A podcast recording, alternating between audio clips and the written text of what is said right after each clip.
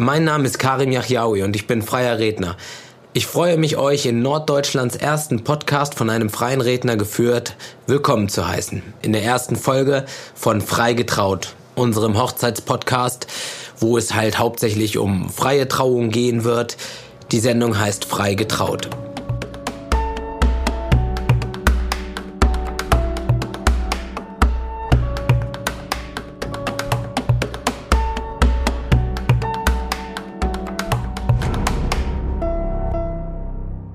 Also, heute, der Fahrplan für heute schaut wie folgt aus. Ich würde mich heute gerne selber mal ein bisschen vorstellen, dass ihr überhaupt wisst, mit wem ihr es zu tun habt, wer hier spricht und wer euch da was erzählen möchte. Und ich fange einfach mal an. Also ähm, zu meiner Person, ich bin Karim Yahyaoui, ich bin 31 Jahre alt, ich bin selber verheiratet und habe zwei wundervolle Töchter, bin auch sehr glücklich verheiratet, habe äh, drei Frauen im Haus, also auch dementsprechend wenig zu melden zu Hause. Nee, ähm, alles gut, also wirklich sehr, sehr schön, kann ich jedem nur empfehlen. Das ist das Glück auf Erden, und ähm, nichts hat mich in meinem Leben wirklich so erfüllt wie äh, das Leben mit meiner Familie, mit meiner Frau, mit meinen beiden Kindern. Und ja, und sie sind auf jeden Fall halt auch einer der Gründe, warum ich mich entschlossen habe, diesen Weg zu gehen, den ich gehe. Zu meinen Hobbys, ähm, ich habe, die kann man eigentlich in drei Kernbereichen aufteilen. Der erste und größte ist natürlich meine Familie.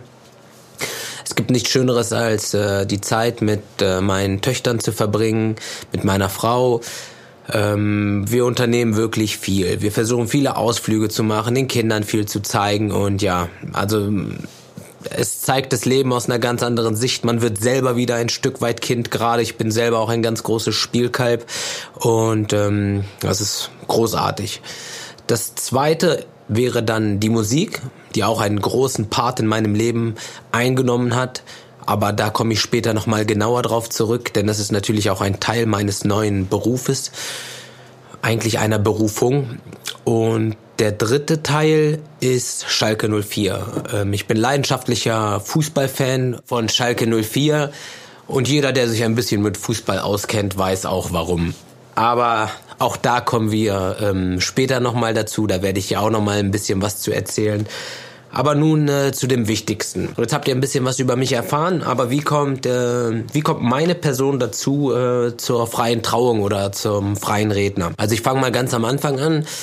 Ähm, wir sind als Gastarbeiterfamilie hier nach Deutschland hergekommen. Ich bin dann auch hier geboren, 1987 in der Rattenfängerstadt Hameln. Und äh, ich bin groß geworden im Weserberglands Ostkreis. Dazu ist zu sagen, dass das wirklich eine Gegend ist mit einem relativ hohen rechten Anteil, also politisch gesehen. Das war dann nicht ganz so einfach und schon sehr problematisch. Allerdings merkte ich dann, gerade in der Orientierungsstufe, die gab es damals, also fünfte und sechste Klasse, was die äh, Kraft von Worten Worten wirklich äh, bewirken kann. Denn wenn jemand sich gut ausdrücken kann oder mit jemandem nett spricht oder man sich gut verständigen kann, dass man dort wirklich einen erheblichen Vorteil hat. Und ich habe gemerkt, was äh, Worte für Emotionen bei jemandem wecken können. Ich habe damals bei meinem früheren Ethiklehrer an seinen Lippen gehangen, wenn der was erzählt hat. Und das hat mich begeistert und fasziniert. Und das waren so, glaube ich, die ersten Schritte, die mich genau dahin geführt haben, wo ich heute bin und mir ein Ziel geben, wo ich irgendwann mal hinkommen möchte.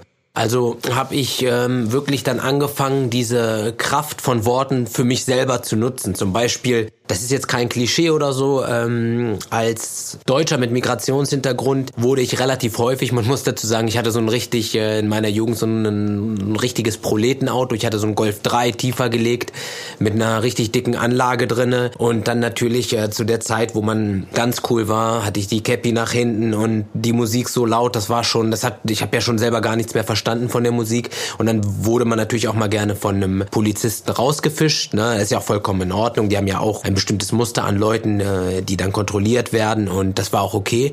Nur wenn die dann gemerkt haben, dass man total kooperativ war und man sich gut unterhalten hat und ich natürlich gleich wusste, dass sie wirklich nur ihren Job machen und die dann gemerkt haben, okay, den haben wir vielleicht falsch eingeschätzt, waren die Gespräche dann immer sehr positiv. Ne? Und dann habe ich selber gemerkt, dass mich das wirklich weiterbringt und dass, äh, dass äh, Kommunikation und Rhetorik und Mimik und Gestik, dass man damit halt super gut arbeiten kann und dass das halt wirklich sehr, sehr wichtig ist. Und ich habe, ich habe angefangen, das zu genießen und habe angefangen, das ähm, selber immer weiter auszuführen. Ähm, danach ging es weiter bei mir. Und zwar wollte ich dann irgendwann gerne Musik machen. Und zwar, wir haben uns zusammengesetzt mit ähm, drei, vier Freunden, drei, vier Kumpels. Und dann haben wir auch Spaß, so mit der Playstation damals noch, angefangen Musik zu machen, Headset aufgesetzt und einfach schön zusammen Musik produziert. Das war 2003, 2004, nagelt mich nicht genau auf den Zeiten fest, aber das müsste alles so gewesen sein. Allerdings gab es dann einen großen Cut in meinem Leben. 2005 ist meine Mutter verstorben. Und das war für mich dann wirklich so ein Knackpunkt. Ne? Da bin ich so ein bisschen in mich äh, zusammengefallen. Ich habe zu dem Zeitpunkt damals versucht, mein Abitur anzustreben. Das habe ich gleich hingeschmissen. Und ja, als 19-jähriger Junge zu der Zeit war das wirklich ähm, ja, knallhart und das Schlimmste, was mir bis heute passiert ist. Kurze Zeit später ist dann auch noch einer meiner Freunde, der ähm, auch mit Musik gemacht hat, äh, an einem Busunglück tragisch verunglückt. Und ja, das hat mir wirklich dann äh, den Rest gegeben zu der Zeit. Wir haben dann aber nichtsdestotrotz weiter Musik gemacht und ähm, unserem Freund ein Lied gewidmet was dann halt wirklich auch unheimlich rumging und ähm, dann haben sich auch die Fernsehsender dafür interessiert für die Geschichte und wir waren halt alle noch wirklich jung und ähm, wussten damit nicht so umzugehen haben uns natürlich über diese positive Resonanz gefreut und auch die Familie des verunglückten Jungen damals ähm, hat uns super viel positiven Feedback gegeben. Ich meine, es war unser Freund, wir haben auch ganz, ganz dolle gelitten, aber dann gibt's halt immer noch ein paar andere Menschen,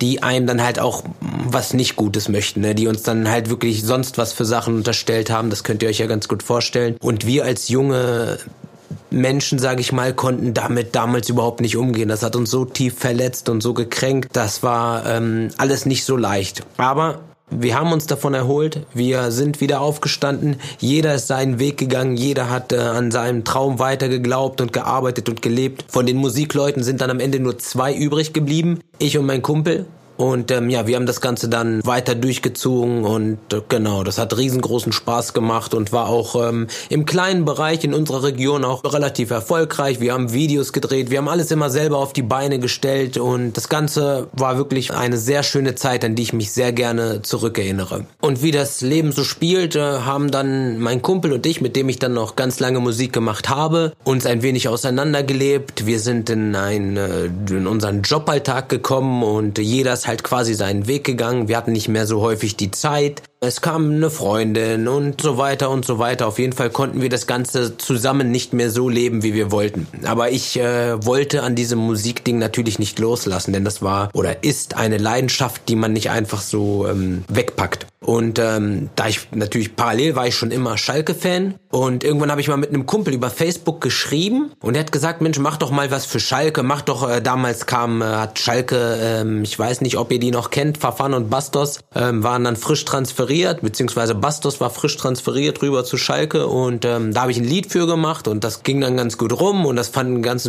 ganz viele Schalker-Fans toll. Und ich habe dann auf einmal wirklich ganz viel Liebe und Sympathien bekommen. Und dann ging's los, dann wusste ich genau, okay, ja, jetzt machst du Schalke Rap-Musik. Und so lernte ich den kennen und den kennen. Und das kam dann auch wirklich richtig gut an. Und ich glaube, die größte Fanpage, die größte Nordkurve der Welt, in diesem Sinne auch einen schönen Gruß an euch, die hat das Ganze dann unterstützt. Ich arbeite ähm, mit einer wohltätigen Organisation, äh, Blue Charity, die drei blauen Männer, ganz eng zusammen äh, auch ganz tolle Leute, die ganz viel Gutes äh, tun für karitative Zwecke und äh, das Ganze wirklich in ihrer Freizeit. Also ein riesen, riesen Daumen hoch. Mit denen arbeite ich ganz eng zusammen. Wir haben jährlich immer eine ganz tolle Veranstaltung, die wir zusammen führen.